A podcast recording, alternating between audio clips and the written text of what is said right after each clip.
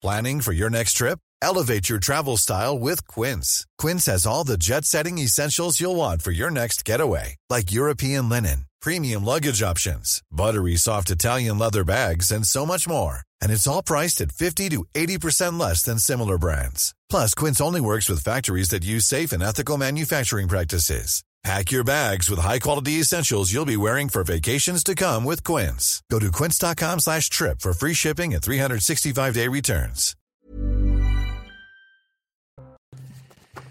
19h sur CNews, merci d'être avec nous pour Ça se dispute, le dernier Ça se dispute de l'année. On boucle la boucle, on a commencé euh, ensemble, on termine cette année euh, ensemble. C'est euh, Raymond Domenech qui avait dit ça euh, pendant le mondial. ça va peut-être pas nous porter bonheur. Lequel Il a quand même été Il en finale. Ah oui, il était en 2006. finale. Il était en finale. Mais ne parlons plus de Coupe du Monde, s'il vous plaît. La Finale, Il a fait 2006. Nice aussi. Donc, Mais euh, oui, mais 2006, ouais, En Alexandre. 2006, c'était très bien. Ouais. Mais ne parlons plus de football. Non. Bon, on parle plus de football. Non, moi j'ai parlé avec un évêque. J'étais très content de parler avec un évêque. Ah oui, c'était formidable. On- Bah, c'est- je vais être honnête, ça m'arrive pas souvent. Donc parlé avec avec un évêque. Euh, Julien Drey, Alexandre Devecchio, je ne les présente plus. On fait le point sur l'information 19h, puisque dans une heure très précisément, et là le maître de l'horloge, il a interdiction d'être en retard, euh, puisqu'il y aura les vœux du président de la République à suivre évidemment sur les antennes de CNews. Le point sur l'info d'abord.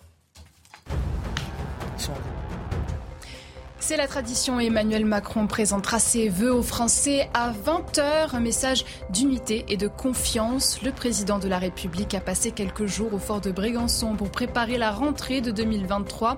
Une année riche tant sur le plan social que politique. Le 10 janvier, son gouvernement doit notamment dévoiler le projet de réforme des retraites. Le discours du chef de l'État sera à suivre sur CNews.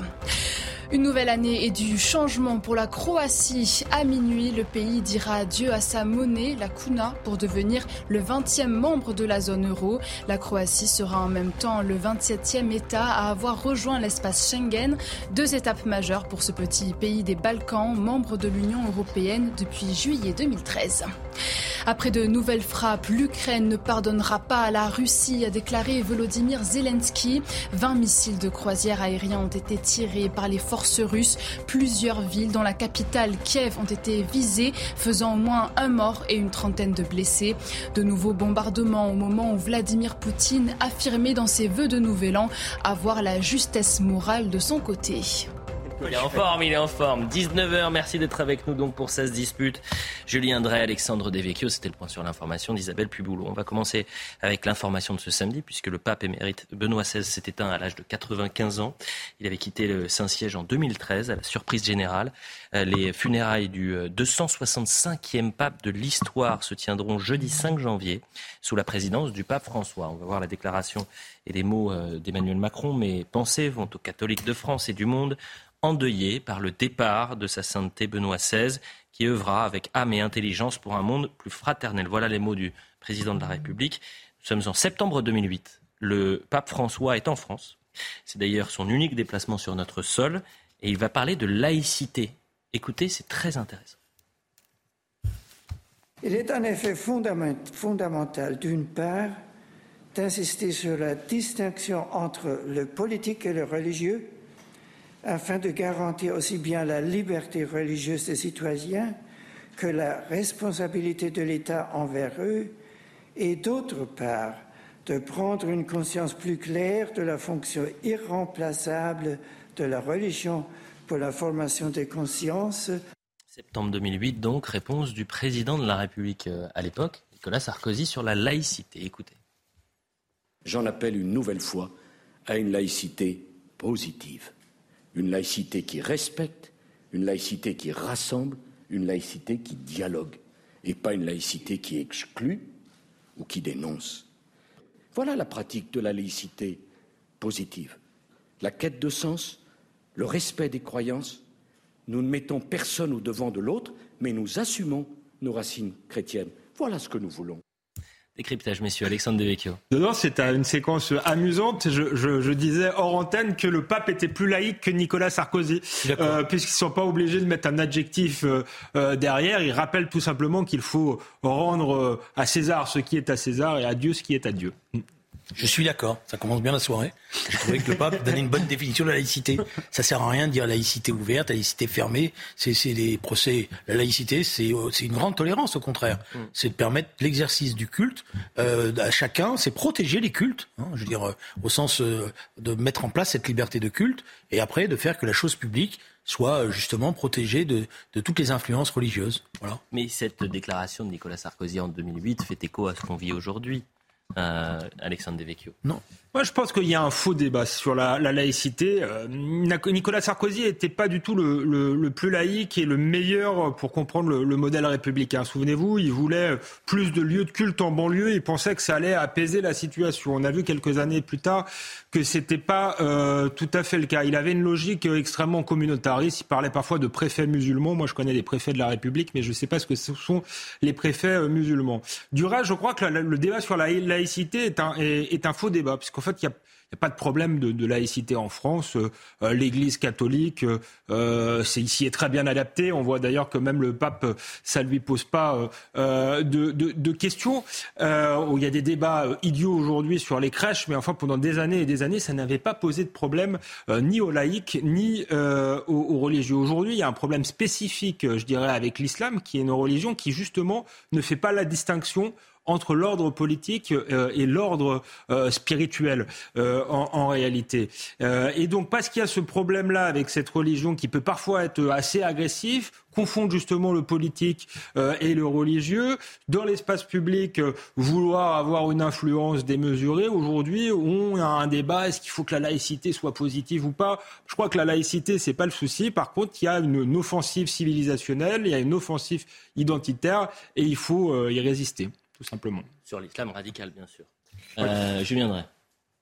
Alors, je, je, nuancerai. Il y a un problème avec la laïcité pour une partie de la population. Bon, une petite minorité qui euh, n'admet pas le pacte laïque euh, dans ses principes.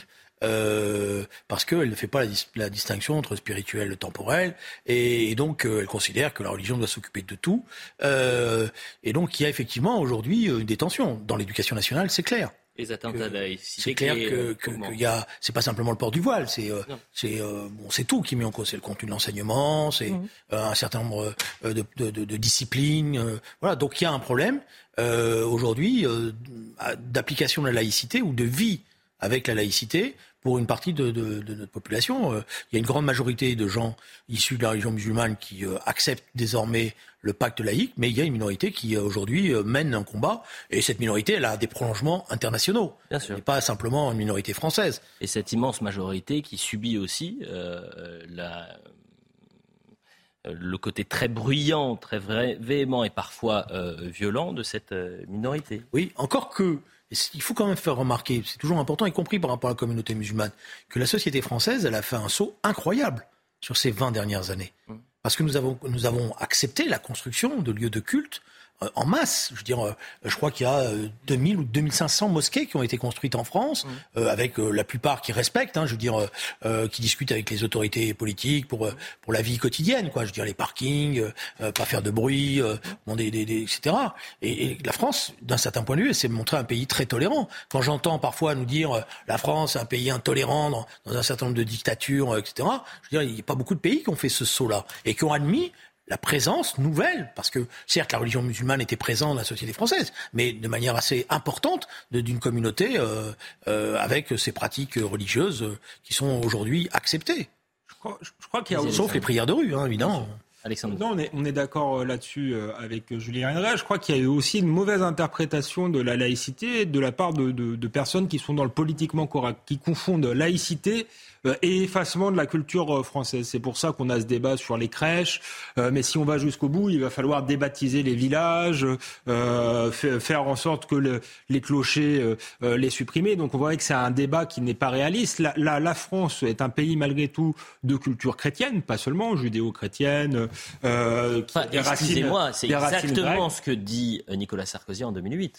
il va plus loin, euh, Nicolas Sarkozy, parce qu'il parle de laïcité positive. Il est multiculturaliste. En fait, Nicolas Sarkozy a évolué durant son quinquennat, euh, mais au départ, le Nicolas Sarkozy, ministre de l'Intérieur, très attiré par le modèle américain. C'est pour ça que je rappelais qu'il parlait de préfets musulmans. Je rappelais qu'il était pour euh, qui pensait que les imams dans les banlieues, ça allait apaiser la situation euh, euh sociale. Euh, donc il a toujours été ambigu là-dessus et je pense qu'il n'y a pas besoin d'adjectifs. La laïcité, il faut la faire respecter, notamment à l'école, dans les services publics.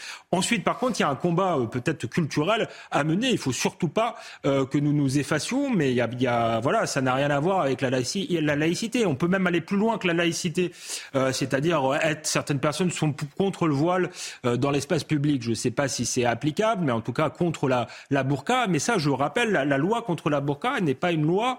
Euh, on brandit la laïcité. Elle n'a pas été faite au nom de la laïcité. Elle a été faite, je crois, pour des questions de sécurité publique.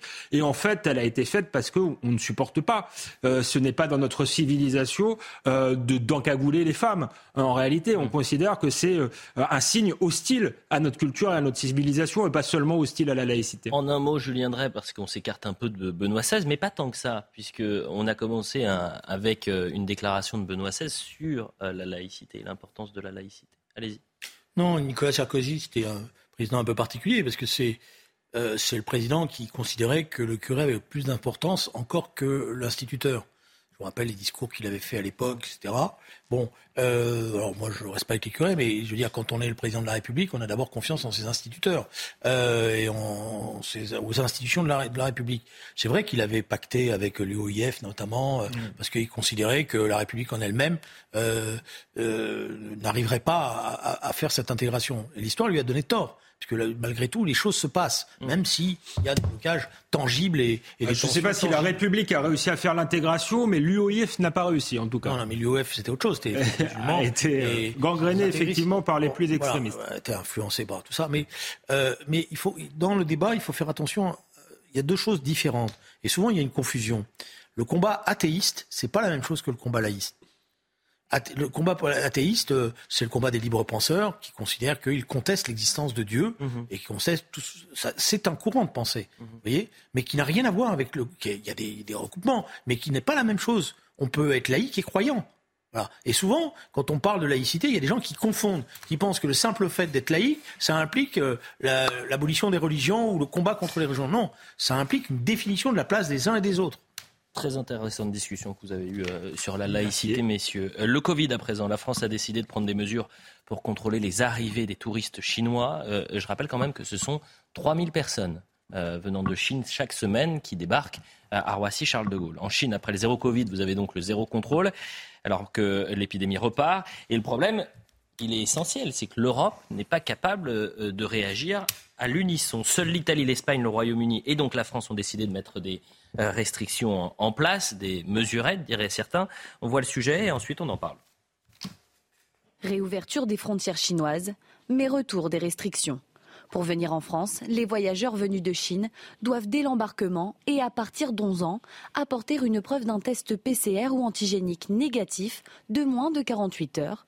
Il est aussi demandé aux plus de 6 ans de porter obligatoirement un masque à bord de l'avion Dès le 1er janvier, une fois arrivés en France, les voyageurs peuvent être soumis à des tests PCR réalisés de manière aléatoire. Les prélèvements positifs feront l'objet de séquençage systématique pour détecter la présence de nouveaux variants du virus. Mais ces conditions de voyage sont déplorées par certains.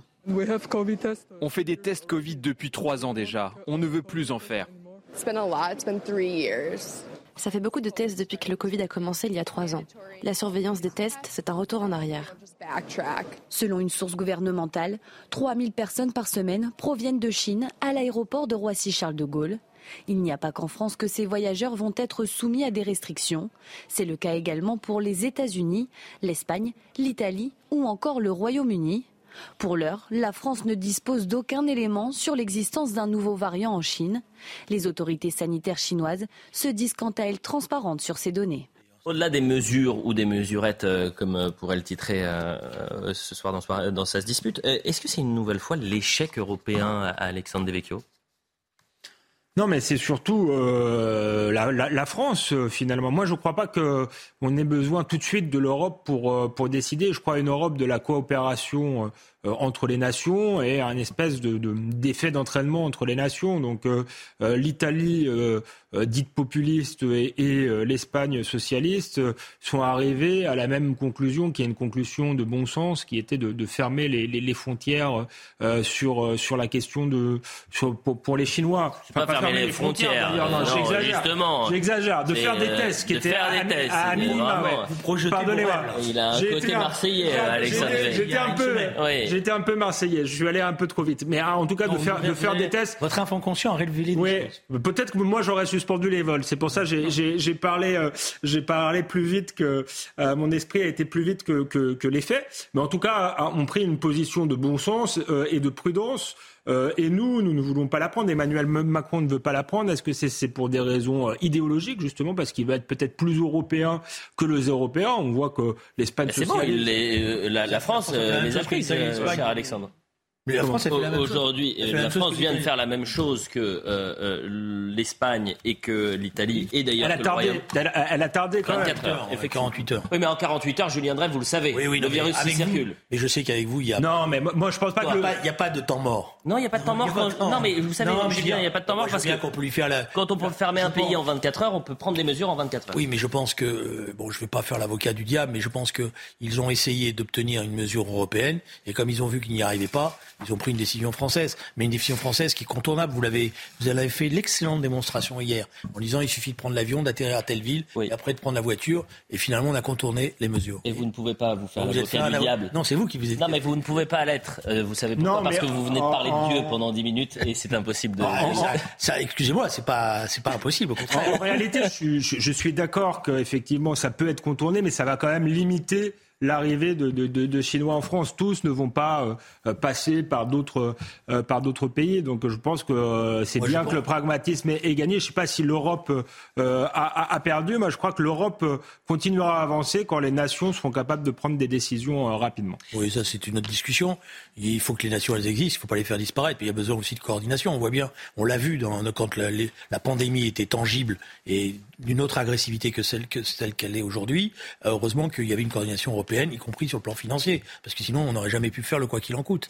Je vous propose une petite coupure euh, publicitaire, mais très très très légère. Pourquoi? Parce que euh, évidemment vous allez rester avec nous jusqu'à 21h.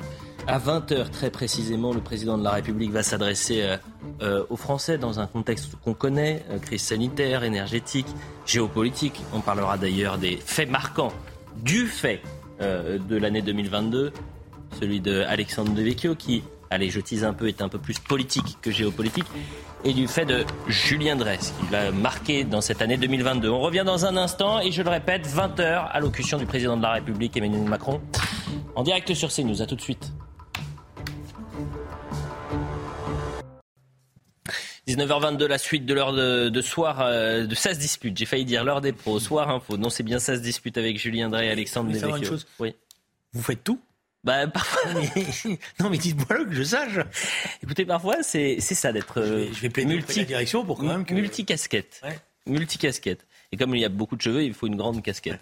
Euh, 2022, c'est l'année, euh, c'est l'année, l'année très dure pour pour le système de, santé en, France, et c'est difficile parce que euh, on pensait que après la crise sanitaire, après ce qu'on a vécu euh, pendant deux ans, voire trois ans maintenant, euh, on allait avoir un, système de santé qui allait être plus fort, avec des soignants soutenus, avec euh, des hôpitaux qui allaient être en quelque sorte euh, aidés. Eh bien, absolument pas.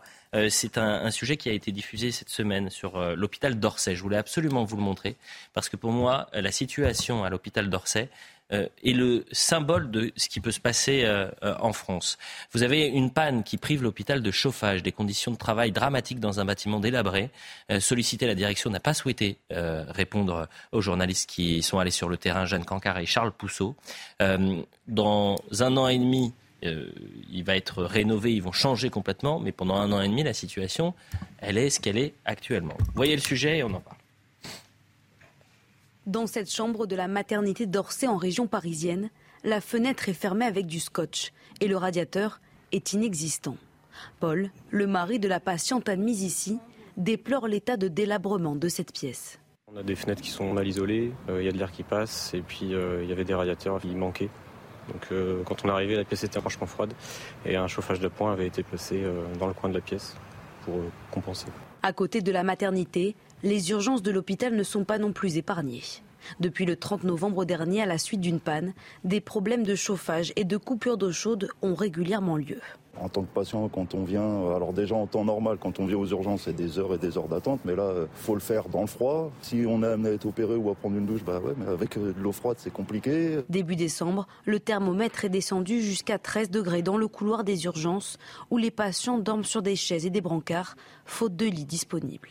Face au manque de moyens et d'effectifs, le personnel soignant est à bout. En Réa, je sais qu'ils ont utilisé des bouilloires pour euh, faire chauffer un peu d'eau euh, pour que les patients puissent euh, faire une petite toilette. Certains soignants ont découpé des draps pour pouvoir faire des gants de fortune. On aimerait faire notre boulot correctement, mais, mais on n'a pas les moyens de le faire.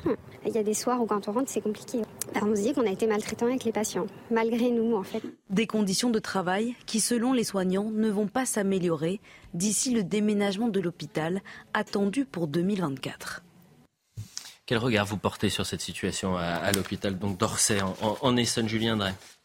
Le problème, c'est vous êtes typiquement dans le sujet euh, des ARS, parce que c'est les ARS qui planifient les rénovations, les constructions, et que vous avez l'ARS Île-de-France qui a attendu, attendu, attendu jusqu'à la dernière minute, et vous avez effectivement un hôpital Orsay le maire s'est d'ailleurs euh, plusieurs reprises euh, ému de cela, le maire de la ville, euh, David Ross, parce qu'il ne comprenait pas pourquoi on attendait, on attendait. Et c'est une technocratie qui joue avec ça. Alors le problème qui est posé, c'est quoi? C'est qu'il y a eu un hôpital qui a été reconstruit à Évry, et l'hôpital d'Évry, comme il y avait des urgences modernes, était totalement surchargé parce que tout le monde allait à Évry mmh. et contournait les choses. Et grâce à ça, les ARS disaient, mais vous voyez, regardez les statistiques. Et au final, on se retrouve avec des, euh, situation ubuesque. 13 degrés dans les couloirs euh, en service d'urgence, euh, l'hôpital qui était délabré. Ce que vous voyez en, image à, l'instant, ça c'était à Strasbourg. C'est-à-dire que ce qu'on redoute depuis maintenant trois ans, c'est-à-dire d'avoir des patients sur des brancards dans les couloirs de l'hôpital, eh bien ça se produit actuellement à, Strasbourg par exemple. Alexandre Devecchio. Oui, mais ça nous conduit aussi à, revoir euh, la manière dont a été gérée euh, la crise euh, du Covid. On nous a beaucoup dit, ah, finalement, ça a été bien géré, etc. Oui, en fait, on a fait ce qu'on a pu avec les moyens du bord, mais depuis le début, on a confiné les gens parce que l'hôpital était très malade au bord du gouffre. Et on aurait pu penser qu'effectivement, cette crise serait sanitaire et qu'on investirait de nouveau dans l'hôpital. Apparemment, ça n'a pas été fait. Alors, je sais bien qu'il faut du temps pour former les personnels euh, hospitalier, mais je crois surtout qu'on n'a pas voulu changer de, philosophie. Euh, et c'est pareil d'ailleurs dans, l'État euh, de manière générale, dans d'autres services publics. C'est dire qu'on est dans une logique comptable, une logique managériale, où on supprime des postes utiles, où on ajoute paradoxalement de, de, la bureaucratie. et à, force de vouloir un État plus efficace, en fait, on a un État qui dysfonctionne sur, sur tous les plans, parce qu'on peut parler de l'hôpital, mais de la justice, de la police, euh, euh, de l'école, euh, et c'est souvent pour pour les mêmes pour les mêmes raisons. Donc il faut changer avec ce, ce logiciel de Bercy qui est un logiciel à base de, de fichiers Excel, un logiciel comptable, mais qui ne permet pas finalement d'avoir un État efficace. à l'heure où, où, tout est communication. Vous avez aujourd'hui la Première ministre qui s'est rendue avec le ministre de la Santé euh, dans l'hôpital d'Argenteuil. On va voir cette séquence-là. Mais il aurait été formidable que euh, la Première ministre ainsi que le ministre de, la Santé aillent voir les soignants à Orsay, en plutôt que d'aller à Argenteuil où tout est quadrillé. Regardez cette séquence. Bon, désolé de vous perturber dans votre travail, mais on venait avec le ministre vous saluer, parce qu'au moment où la plupart euh, de nos concitoyens sont en train de préparer le réveillon, vous êtes au travail, et c'est évidemment extrêmement précieux. Par ailleurs, on est aussi très conscient du fait que tout au long de l'année, et spécifiquement ces dernières semaines, avec euh, les médecins de ville sans doute qui sont partis un peu en vacances, et avec toutes les épidémies auxquelles on fait face, on est aussi très conscient du fait que vous avez une très forte pression, que ça fait suite à des mois de pression aussi sur l'épidémie. Donc on veut vraiment vous, vous dire tout notre soutien et on fait le maximum pour essayer de trouver des solutions fait le maximum pour essayer de trouver des euh, solutions. Je suis pas sûr que ce discours il soit audible pour le soignant, euh, le réanimateur, l'urgentiste qui travaille aujourd'hui à, Orsay, Julien Drey. Alors d'abord, il faut quand même rendre hommage, parce que vous, vous avez montré les images de l'hôpital d'Orsay. Oui. Il faut savoir que le personnel est en première ligne. bien sûr. Et d'abord, il faut quand même penser à ces gens qui travaillent dans des conditions extrêmement dégradées, problème de chauffage, problème de surcharge, mais qui sont là et qui tiennent bon. Vous savez que c'est terrible pour eux parce que dans le, vous avez euh, le témoignage de cette euh, soignante qui dit quand on rentre chez nous, on a l'impression d'être maltraitant Hum. euh, par rapport aux, euh, aux personnes qu'on qu'on qu'on qu'on Non, c'est vrai en que je pense qu'il faut. Bon, alors c'est des mots, vous me direz, mais quand même euh, se rendre compte, y compris quand on parle de l'hôpital, qu'on parle de tous ces gens, de toutes ces personnes qui se dépensent sans compter, euh, parce qu'ils croient en leur métier, parce qu'ils croient euh, à ce qu'ils font. Voilà, c'est la première chose. Alors deuxième chose, moi je pense que ces visites ministérielles à la veille euh, des, des- des jours fériés, je ne sais pas quels sont les, les cabinets de communication, les conseillers en communication qui demandent au ministre de faire euh, des- ce genre de visites, croyant que les images qu'ils vont obtenir vont leur permettre de montrer qu'ils sont euh, à côté des gens. Je pense que cette commission est, surfaite, dépassée, et puis surtout, elle, elle se retourne en son contraire, parce que ils sont, finalement, ils sont gentils, ce personnel soignant. Il pourrait leur dire les quatre vérités. Ah oui, ça pourrait très mal se passer. Vous avez euh, entièrement raison. Autre situation complètement dingue, mais il est 19h30. On fait le point sur l'information et je le répète, dans une demi-heure, euh, on entendra les vœux du président de la République. Mais d'abord, le point sur l'info, Isabelle Puboulot. À la une, le pape émérite Benoît XVI s'est éteint ce matin à l'âge de 95 ans. Brillant théologien, Joseph Ratzinger avait surpris le monde entier le 11 février 2013 en démissionnant après un pontificat de 8 ans. Une première depuis le Moyen Âge. Le pape François, qui a salué la bonté de Benoît XVI, présidera ses funérailles jeudi matin à Rome. Il sera inhumé dans une crypte de la basilique Saint-Pierre. Face à l'explosion des cas de Covid, des mesures sont imposées aux voyageurs de Chine à destination de la France. Obligation de présenter un test négatif de moins de 48 heures dès le 5 janvier pour les passagers de plus de 11 ans. Pour les plus de 6 ans, port du masque obligatoire à bord des vols. Par ailleurs, un nombre croissant de pays, dont la France, impose des contrôles aux passagers, une précaution jugée compréhensible par l'OMS. Et puis, c'est la tradition. Restez bien avec nous. Dans une demi-heure, Emmanuel Macron présentera ses vœux aux Français. Un message d'unité et de confiance en dépit des crises que traverse le pays. Le président de la République a préparé sa rentrée 2023 au fort de Brégançon le 10 janvier. Son gouvernement doit notamment dévoiler le projet de réforme des retraites. Le discours du chef de l'État sera à suivre en direct à 20h sur CNews. Je, découvre pendant le point sur l'information euh, les vœux euh, des responsables politiques qui arrivent un peu partout. Donc Marine Le Pen a, fait, a dévoilé ses, ses vœux aux, Français. Olivier Faure euh, vient de publier une vidéo via le Parti socialiste. Qu'on aura le temps de la voir euh, dans, la, dans la deuxième heure. Euh, parlons des restaurateurs. ça fait déjà plusieurs jours qu'il y a une. Non, non, mais là c'est c'est publié. il y a, oui, une nouvelle. Sur Internet. Oui, euh, celle où il y avait euh, des Français en grande difficulté et qui a fait un peu polémique parce que par exemple euh, on voyait un sac à main Louis Vuitton, etc. dans un appartement. je l'ai pas vu. Ah, vous l'avez pas vu? Bah, J'ai pas voulu vous la montrer hier. Je voulais finir euh, l'année sur une bonne note. Euh, Ulrich Aléjo, très important. Il est restaurateur, propriétaire de la brasserie La Rocade à Villebon sur Yvette en Essonne. Ça paraît totalement incroyable, mais son contrat a été reconduit tacitement pour l'année qui vient avec des conditions différentes. C'est-à-dire qu'en l'espace d'un mois, il est passé de 700 euros de facture d'électricité à 17 000 euros. Ça a été multiplié par 22. Euh, il était notre invité euh, en début de semaine. Je l'ai repris euh, hier soir pour essayer de savoir si la situation avance, évolue. Et, et pour l'instant, rien. Écoutez. J'ai reçu ma facture, ma nouvelle facture, comme tous les mois, au mois de décembre, le 22 décembre, et à ma grande surprise, euh, voilà, elle s'est élevée à 17 500 euros environ, au lieu de habituellement euh, 700 euros. Donc, euh, elle a été multipliée par plus de 22 fois. Il y a une cellule de crise qui a été mise en place euh, dans chaque département pour euh, pour toutes les personnes qui sont dans la même situation que moi. Donc, je suis rentré en contact avec eux et voir euh, si j'étais éligible aux aides de l'État qui étaient mises en place en ce moment, ce qui n'est pas le cas pour moi. Insupportable, Alexandre Devecchio, c'est que rien ne justifie une hausse de 22. Euh, fois 22 pour sa facture. Vous avez trompé la guerre en Ukraine, voyons. Oui, mais vous dites ça en plaisantant, sauf que c'est l'argument qui a été utilisé par le fournisseur en disant, euh, euh, il a posé la question en disant, mais pourquoi euh, aujourd'hui je passe de 700 à, à 17 000 euros? On lui dit, c'est la guerre en Ukraine. Euh, oui, c'est pour ça que le, le problème, euh, est, compliqué parce qu'on va avoir un problème général, à mon avis, de, d'explosion des factures et, et euh, il y aura besoin de l'État euh, à ce moment, à ce moment-là.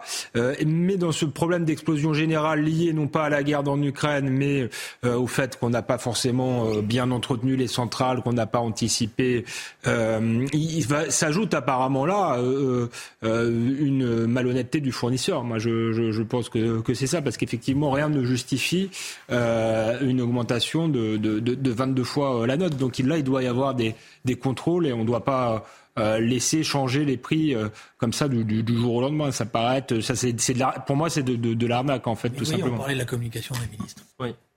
Un ministre, je sais pas, le cabinet d'un ministre qui voit ça. Mm. la première chose qu'il doit faire, c'est dire à son ministre, on prend la voiture et on va voir. Mm. On va le voir. Et on va regarder sur le terrain ce qui se passe. Et là, je dirais, chapeau, ministre. Mm. Et on va débrouiller ce dossier. Plutôt que de dire on est avec vous, on va s'occuper de vous, etc. C'est ça le problème qu'il y a. C'est que vous avez une technocratie qui euh, vit entre elles. Voilà. Je regardais la Première ministre avec son ministre et, et, je dirais que euh, ce qui s'est passé depuis l'élection de Macron, c'est le triomphe total de la technocratie et de l'énarchie, qui est revenu au pouvoir. Et donc, ils sont complètement coupés de la réalité. Mm. Et et c'est le morceau de phrase qui est intéressant chez ce restaurateur, c'est qu'il a, il s'est tourné vers la cellule, la soi-disant cellule, et la chose qu'on lui a dit, vous n'êtes pas éligible aux aides. Et il comprend pas d'ailleurs pourquoi il n'est pas éligible. Personne n'y a rien expliqué. Alors c'est ça le dispositif. C'est que vous mettez en place un dispositif. Derrière, vous avez toute une série de technocrates qui viennent, qui vous mettent des petites croix, des grandes croix, des je sais pas quoi, etc. Des factures à fournir. Et le restaurateur, lui, son métier, c'est d'abord d'être restaurateur. C'est pas de remplir des dossiers. Bien sûr, la crainte euh, également, et c'est les retours qu'on peut avoir de responsables politiques qui sont sur le terrain, qui sont au plus près des commerçants, c'est que le premier trimestre 2023, euh, ça soit euh, un trimestre où on va avoir une vague de, de dépôt de bilan, de, de fermeture d'entreprises. Ça va être le cas. C'est pour, ça que, c'est pour ça que je disais que c'était compliqué, parce que je pense que là, la facture, il y a quand même un, un problème quoi, de, d'arnaque, mais par contre, les, les factures vont augmenter de toute façon, et il n'est pas le seul à être en difficulté. sur votre il y avait un boulanger, euh, pareil, qui, n'arrivait plus à payer ses factures euh, d'électricité. D'ailleurs, symboliquement, quand les boulangeries commencent à avoir des, des, des problèmes, l'État fera bien de, de se faire du souci parce que quand ça va mal avec le pain, euh, historiquement en France, c'est que la situation est, est, est, très, très, est très très mauvaise. Et c'est souvent ceux qui souffrent là actuellement, des restaurateurs, des petits commerçants, des petits artisans, euh, des gens qui travaillent dur, qui se lèvent tôt le matin, qui payent beaucoup d'impôts, qui n'ont mm. pas l'habitude d'être aidés.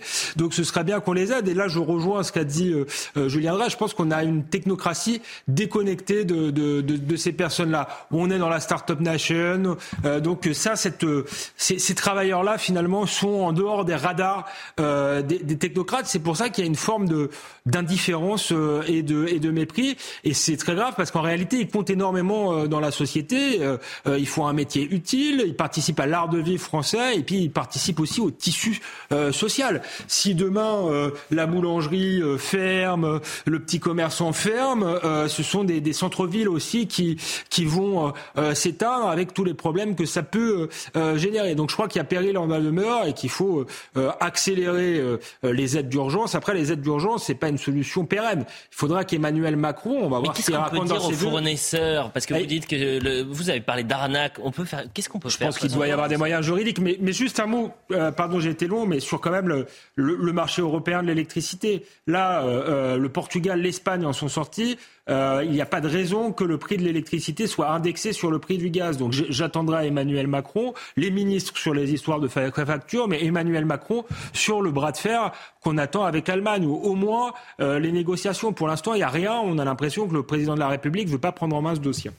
La question la plus importante, c'est celle-là c'est aujourd'hui de désindexer le, prix, le calcul du prix de l'électricité par rapport au gaz. Mm. Sinon, on s'en sortira pas. Mm. Bon, et c'est une mesure d'autorité qu'il faut prendre. Et pourquoi on attend? Pourquoi on attend Parce que la France veut être un bon élève et qu'elle certainement elle attend encore une fois de voir si dans le cadre européen on pourrait pas trouver une mm. solution, etc. Parce que vous avez. Euh, Donc on peut attendre 2024. On peut, ah bah là maintenant, 2023. on n'a plus grand chose à attendre. Non mais c'est le, le d'un point de vue mesure, c'est la mesure la plus importante. Après, euh, moi je pense que le gouvernement ne fait pas assez attention à ces métiers de première ligne, comme on disait au moment les, les, non essentiels, on dit. Euh, euh, parce qu'au contraire, c'est des métiers essentiels, on s'en rend compte. Et il risque, d'après moi, dans les semaines à venir, d'avoir une vague de protestation, de désespoir d'ailleurs, mm. comme l'avaient été les Gilets jaunes. Et je pense que euh, Alexandre a raison de rappeler que la Révolution française, elle a commencé avec la question du pain. Légère page publicitaire, on revient dans un instant, on sera euh, euh, dans l'avant-match, l'avant-vœu du président de la République. Bah, c'est important, les vœux du président. Non, c'est le match. Oui, bah, le match qui. Oui, c'est vrai. On a dit qu'on parlait plus de match, plus de foot, plus rien.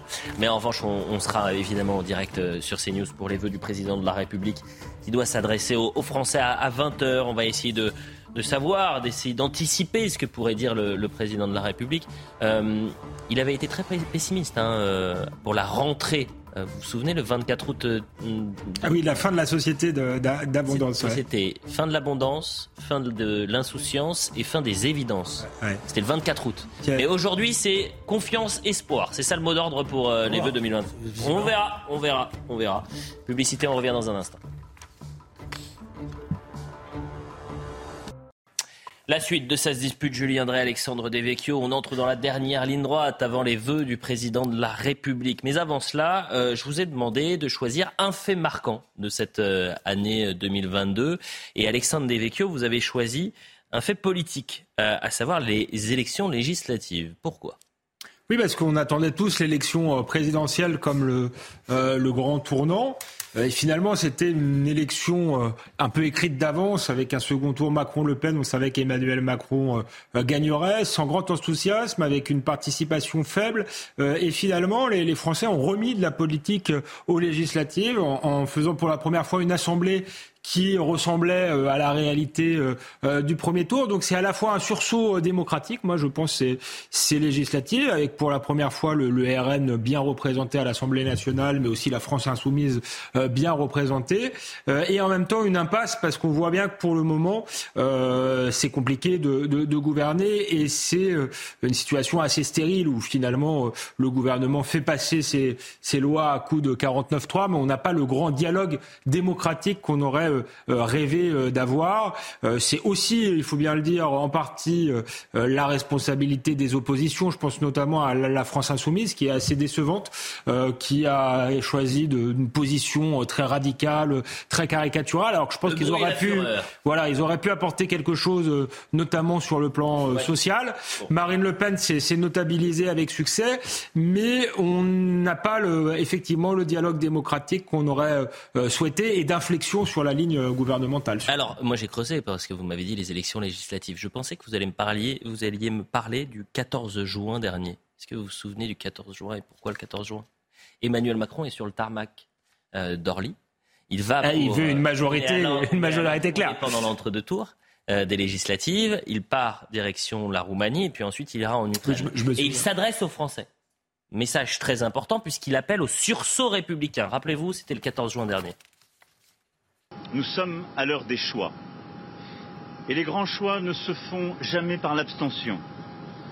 J'en appelle donc à votre bon sens et au sursaut républicain. Ni abstention, ni confusion, mais clarification. Dimanche, aucune voix ne doit manquer à la République. Dimanche, je compte sur vous pour doter notre pays d'une majorité solide afin d'affronter tous les défis de l'époque et de bâtir l'espoir. On connaît le résultat après. Non, là on est dans la panique. Je vais vous raconter comment ça se passe. Euh, l'état-major politique autour de Macron a dû lui donner les sondages. Les sondages étaient de plus en plus mauvais. On lui a dit, Monsieur le Président, il faut que vous interveniez parce que vous allez peut-être votre intervention, etc. Donc c'est, ça s'appelle le n'importe quoi. Excusez-moi, je regardais l'image. Elle est, elle est, elle est, pour n'importe qui qui l'a regardé à ce moment-là, ça se retourne au son contraire. D'abord, on voit bien qu'on est dans la panique. Il y a un papier. Pour des phrases comme ça, il n'a pas besoin de lire un papier. Mm. Bon, donc on est dans la panique. Et en fait, ce qui s'est passé, parce que contrairement, d'après moi, à ce que dit Alexandre, la vérité, c'est que Emmanuel Macron croyait que les législatives étaient une facilité. Mm, mm. Il pensait qu'à partir du moment où il avait fait le plus dur, c'est-à-dire d'être élu président de la République, ça allait se passer comme d'habitude, c'est-à-dire qu'il allait y avoir transcription immédiate aux législatives de la majorité présidentielle. Et là, il a une mauvaise surprise, comme d'ailleurs Mitterrand avait failli l'avoir lors de son de, la, sa, sa, réélection en, en, Mais je crois, je crois qu'il y a eu. Il a, Mitterrand avait, on a, la, la, majorité de la gauche avait frôlé la, défaite hein, à l'époque. Mm. Voilà, comme d'un certain point de vue, Nicolas Sarkozy aussi, de, entre le premier tour et le deuxième tour, etc. Voilà. Euh, alors, ça produit cette situation politique confuse. Bon, alors je note l'appel au bon sens, voilà. au sursaut républicain. oui, non, incroyable cette ça, déclaration. C'est écrit à la va-vite. Oui, mais euh, c'est exceptionnel. Et mais... comme on est dans un flux d'informations permanent, on oublie parfois les détails. Ouais, mais deux, deux choses justement. Euh, je pense que les, les, les, Français ont réagi comme ça. C'est pas surprenant. C'est en réalité, il a été mal élu le président de la République. Il a été élu par défaut, peut-être pour la, la, la, la deuxième fois. C'est-à-dire qu'il n'y avait pas vraiment de désir pour Emmanuel Macron, pour son programme. En réalité, c'est sans doute celui qui faisait le moins peur euh, des candidats. Ensuite, moi, sur sa déclaration, sans doute il y a de la maladresse, de la panique, mais je trouve qu'elle est révélatrice de quelque chose, et je pense que les Français ont voulu sortir de là mmh. l'idée que la République, la démocratie, ce serait une seule politique possible, ce serait euh, Emmanuel Macron ou un mélange de centre-gauche et de centre-droit. C'est parfaitement antidémocratique et anti-républicain, je trouve, euh, de, de, de parler comme ça, et ça révèle, je crois, profonde d'Emmanuel Macron et des gens qui gravitent autour de lui. C'est euh, pour moi la déclaration quasiment. Je n'emploierai pas cette expression parce qu'elle est dangereuse, mal élue. Il a été élu, et il a même été élu à la surprise d'un certain nombre de, de, de, de, de mm. montateurs politiques qui ne s'attendaient pas à une élection aussi à facile. Tous les sondages. Voilà. Le, le... Les, les, sondages, etc. Donc il n'a pas été mal élu, il a été élu. Point à la ligne. Après, il a surestimé, ça c'est autre chose. Ce n'est pas la même la chose. Pour ça, il a surestimé la dynamique politique qu'il avait portée. Autre fait, et là c'est le vôtre, euh, Julien Drey, effectivement, puisque c'est une année particulière, et c'est pour ça qu'on titrait euh, une année bouleversée par la guerre euh, cette année. Le 24 février dernier, euh, Vladimir Poutine annonce cette offensive russe en Ukraine, avec l'intention de renverser Kiev en quelques jours et de renverser le régime, du moins le gouvernement de Volodymyr Zelensky. Dix mois plus tard, euh, le bilan est extrêmement lourd. Il fait état de plus de 200 000 morts du côté des militaires et plus de 6 000 civils. Euh, pourquoi vous avez choisi ce fait, même si euh, il y a une forme d'évidence en quelque sorte? Parce que je pense que c'est euh, c'est quelque chose qui va nous marquer profondément pour les années à venir. D'abord parce qu'il faut saluer la résistance du peuple ukrainien, qui a été extraordinaire. Euh, J'étais de ceux qui pensaient que les choses allaient être beaucoup plus simples pour Vladimir Poutine. J'avais surestimé, je le reconnais, la force historique de cette fameuse armée euh, russe. Euh, et puis parce que par ailleurs, euh, les choses sont en train de, à la fois de s'envenimer et de dégénérer. Et c'est en ce sens-là que euh, cette guerre est terrible. Pourquoi dégénérer? Parce que c'est une aventure militaire. Et maintenant, Vladimir Poutine ne veut pas reconnaître qu'il s'est trompé et est en train d'essayer de construire un discours idéologique et un comportement politique lié à cela. Mmh. Je vous signale qu'on est au 15e oligarque qui a été, qui a trouvé la mort. Mmh. Hein, 15 oligarques. Mmh. Euh, récemment encore, euh, euh, c'est passé en Inde. Donc c'est une liquidation. Hein, parce que bon, je veux bien qu'il y ait une épidémie euh, comme ça, mais bon, voilà. Et ça s'est pas fait dans les détails parfois. Hein, c'est plutôt dans, le dans les films euh, où les nettoyeurs sont passés par là.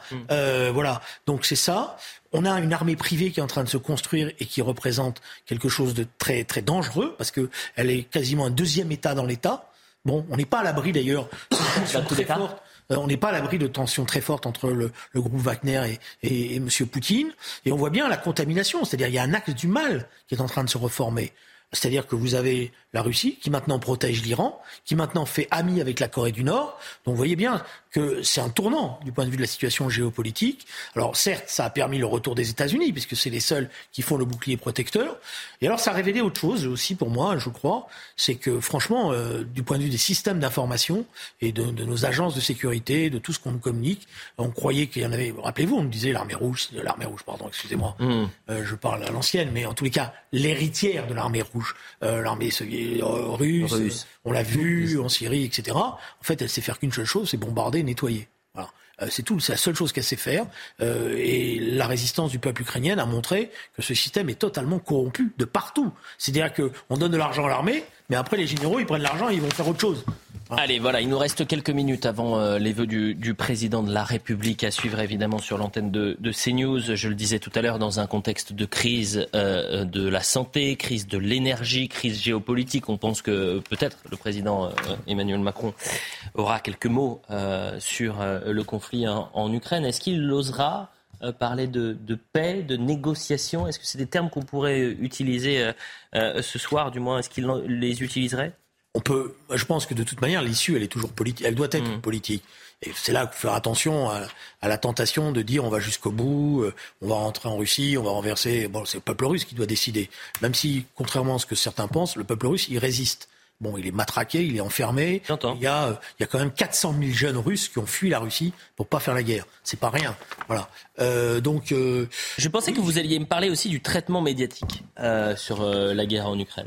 Euh, une sorte de feuilletonisation euh, des médias qui. c'est clair que vous avez quelques chaînes concurrentes qui en ont fait, euh, je dirais, non pas trop, parce qu'on n'en fait jamais assez, mais qui ont effectivement feuilletonisé tout ça, mm. même si c'est, bon, la, nécessité quand même de faire l'information, elle, est très importante, parce que c'est une bataille de communication aussi. Hein. Bien sûr. Mais justement, c'est parfois euh, l'aspect, euh, l'autre face, c'est-à-dire que euh, les, les partis pourraient justement utiliser les médias pour, pour faire une, cette guerre de, de communication. On est en direct avec Elodie Huchard. Merci d'être avec nous, Elodie. Vous allez nous retrouver dans quelques instants sur le plateau pour débriefer l'allocution du, président de la République. C'est une allocution enregistrée, m'a-t-on dit, et qui devrait durer un peu moins de 10 minutes.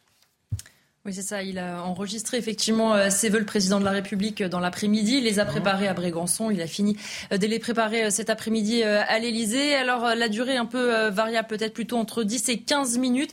Des vœux d'unité et de confiance, nous dit-on, du côté de l'Élysée. Le président de la République qui devrait faire preuve d'empathie. Il veut montrer qu'il comprend les galères des Français, avec notamment l'inflation, évidemment, avec la sobriété énergétique. Il devrait les remercier des efforts qui ont été faits et sans doute d'ailleurs demander de nouveau euh, des efforts. Et puis, un président qui veut être optimiste. Il veut aussi comparer la situation avec d'autres pays pour montrer que certes, la situation est, est compliquée euh, en France, mais qu'elle est pire ailleurs. Et puis, forcément, il veut parler à tout le monde et donc ne vexer personne. Pas question ce soir de rentrer, par exemple, dans le détail des réformes comme la réforme des retraites, mais pas question non plus de donner l'impression qu'il fait du surplace. Alors, il devrait prendre un petit peu de hauteur, plutôt parler de grands chantiers, par exemple la refonte du système de santé, la réforme de et puis, vous en parliez avec vos invités, Elliot, euh, il y a un instant, évidemment, la situation euh, internationale, le président de la République qui ne pourra pas éluder euh, la question de la guerre en Ukraine. On le rappelle quand même, les vœux, c'est un exercice très cadré. En général, on ne fait pas d'annonce, c'est pas le moment de rentrer